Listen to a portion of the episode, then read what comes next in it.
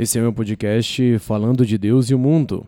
E o episódio número 2 é Precisamos de Tempo. Quando nós já nos colocamos diante da dificuldade de entender a dinâmica entre os nossos desejos e o tempo, parece que muitas vezes o tempo das coisas não se casam com os nossos anseios, necessidades e, por que não, urgências. Uma vez uma pessoa me disse: urgente é aquilo que não foi planejado e resolvido enquanto havia tempo. Será se é isso mesmo? Na verdade, a gente passa muito tempo planejando e pouco executando. Por isso, nosso tempo não é tão favorável conosco. Na verdade, a gente já quer certas seguranças que o tempo é quem vai dar, mas o problema é que nós já queremos para hoje. Me lembro do caso de uma mulher que me contou que havia feito um procedimento de laqueadura, aquele procedimento cirúrgico para não ter mais filhos, aos 28 anos de idade. E agora, aos 33, engravidou novamente, o que foi uma grande surpresa para ela e para sua família. Desculpe o exemplo, mas veja só. Com o tempo, uma mulher naturalmente deixa o seu vigor fértil mas ela queria uma segurança antecipada que, no fundo, não é 100% garantida. Não a julgo por isso, jamais, mas o que entender a partir disso? É o tempo que nos dará a segurança se nos mantivermos coerentes. Quantos de nós já fomos inseguros, preocupados, preocupados demais no passado com coisas que hoje são naturais?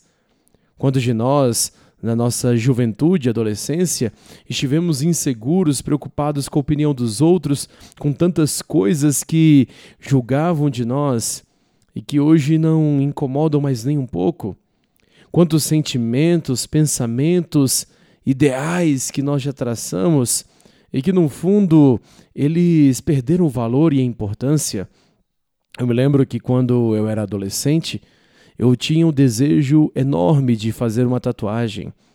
E um dia, ao indagar se poderia fazer essa tatuagem aos meus pais, eu ouvi um sonoro não.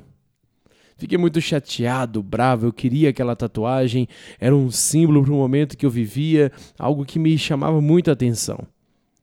E hoje, a chegar à maturidade, eu percebo que, graças a Deus, meus pais não deixaram eu fazer aquela tatuagem. Não tinha nada a ver comigo hoje.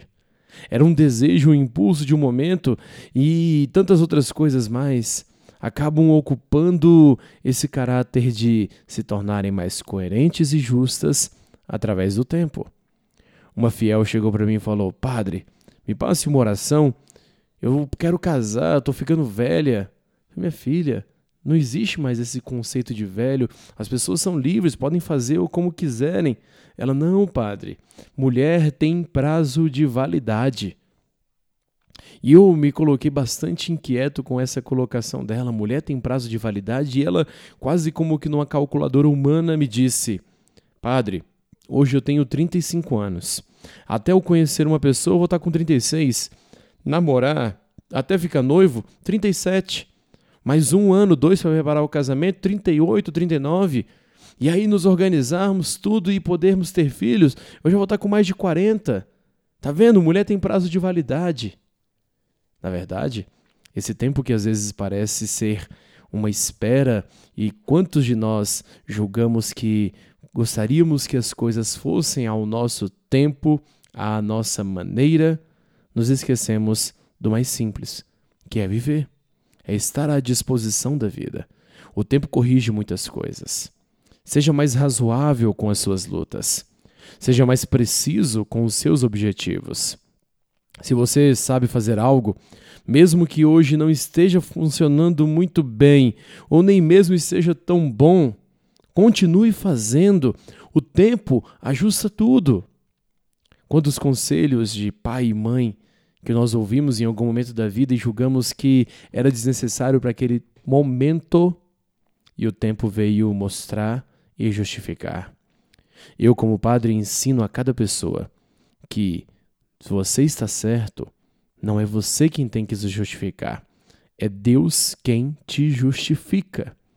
E essa é a verdade. Deus é quem justifica através do tempo, através de colocar cada coisa no lugar, através de ver cada situação em seu devido momento, em seu devido ajuste. Repito, o tempo ajusta sentimentos, corrige ideias, acalma impulsos e por aí vai.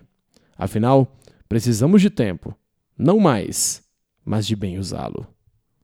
Esse foi meu podcast. Se você gostou, compartilha. Multiplique esse sinal, leva para mais pessoas, porque afinal de contas, não podemos perder tempo.